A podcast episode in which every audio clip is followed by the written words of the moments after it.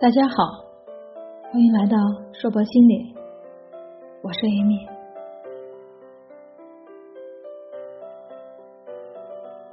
清浅岁月，时光静好，一切都是这样暖暖的。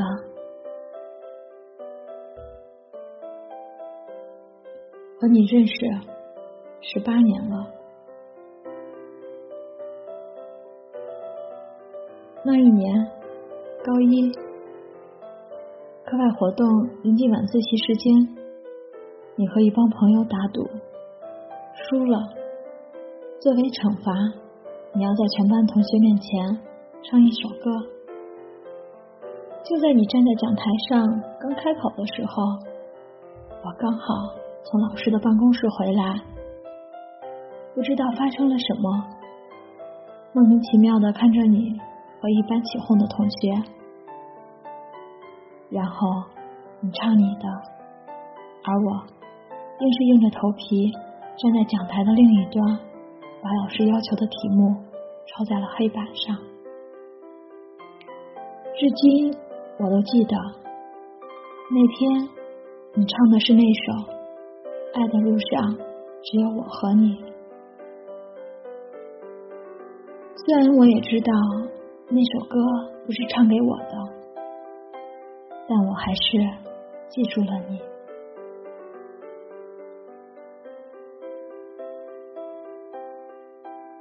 那一年高四，对，我们俩都补习了。高二文理分班，高三再分班，我们都一直在一个班，虽然没说过几句话。但高四，好巧，又是同班。和其他住校的同学不同，你回家，我去姨妈家，同路。来回学校的路上，你总喜欢在我后面，站在右边，去拍我左肩。我向左回头，发现没人，然后你就嗨的一声，和我打个招呼。仅此而已，没有多余言语。这个游戏你屡试不爽，我总是没有记性，你总是洋洋得意。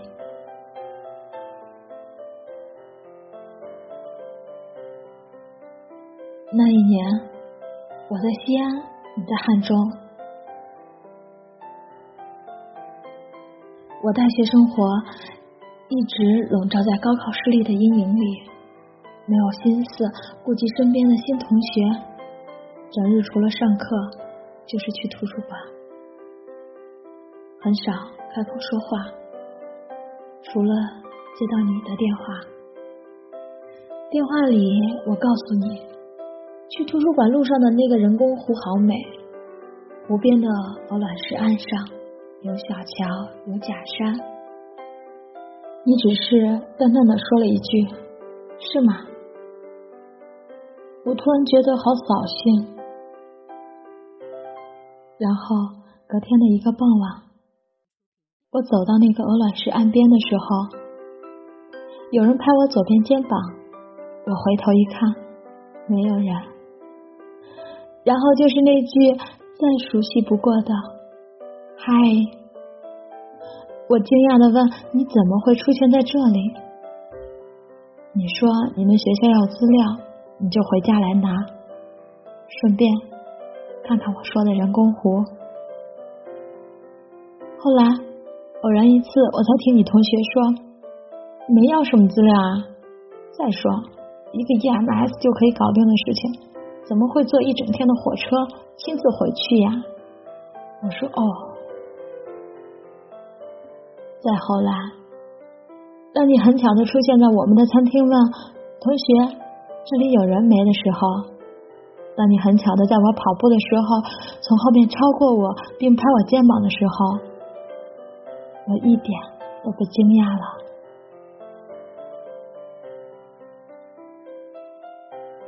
那一年，我们结婚了，我住到了你家。老家的房子厕所是盖在外面的，每次晚上去厕所，我都要叫上你，因为乡下的晚上即使开着灯也好黑。有一次我在厕所里看到有只老鼠跑过，吓得大叫。之后我上厕所的时候，你就站在外面，三五秒一声喵喵的叫着。你说。老鼠听见猫叫就不敢来了，还别说，你学的可真像。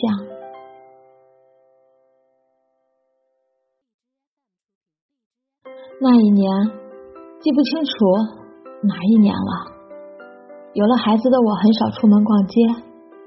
一次，表姐约我去看衣服，你刚好在家，就说去吧，我来看孩子。还不知什么时候偷偷在我钱包里放好了现金。晚上回来，你看我两手空空，说怎么一个下午都没有买到自己喜欢的衣服。我就和你念叨说试了一条项链，那三个小珠子穿在一起真的可好看，特别是下面的流苏。不过太贵了，就决定不买了。第二天晚上，你说要送我一件礼物，我努力的想了想，没有什么节日呀。你说，你不是想要项链吗？我责怪你说，乱买什么呀？你又不知道我想要什么样子的。这时，你已经把盒子打开了，说：“那你看看这个样子可以吗？”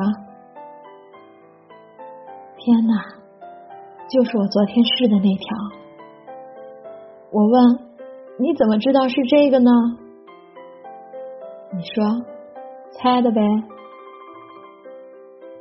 第二天，表姐就很神秘的打电话过来说：“你要小心呢，你老公昨天打电话问我们去哪里逛的，去哪家看东西了。你说。”你出来逛个街，他都不放心，还监视你。我笑了，原来如此。你总是喜欢搞恶作剧，打电话说你也还在路上呢，然后当我打开门时，你就从黑乎乎的房间跳出来吓我。你怕我吃多凉东西肚子疼，就在我一扭头的瞬间，一口吃掉我大半个冰淇淋。其实你是很不喜欢甜食的，你总是喜欢乱扔脏衣服，然后再说好话求饶。你也喜欢假装漫不经心的制造惊喜，每一个节日你都默默的精心准备。只为看我惊讶的说不出话的样子。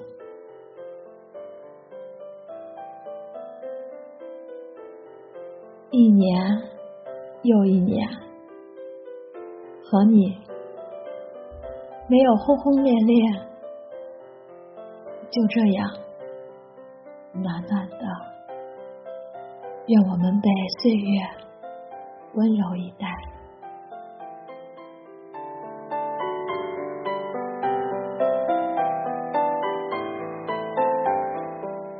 感谢大家的收听，这里是硕博心理，我是 Amy，再见。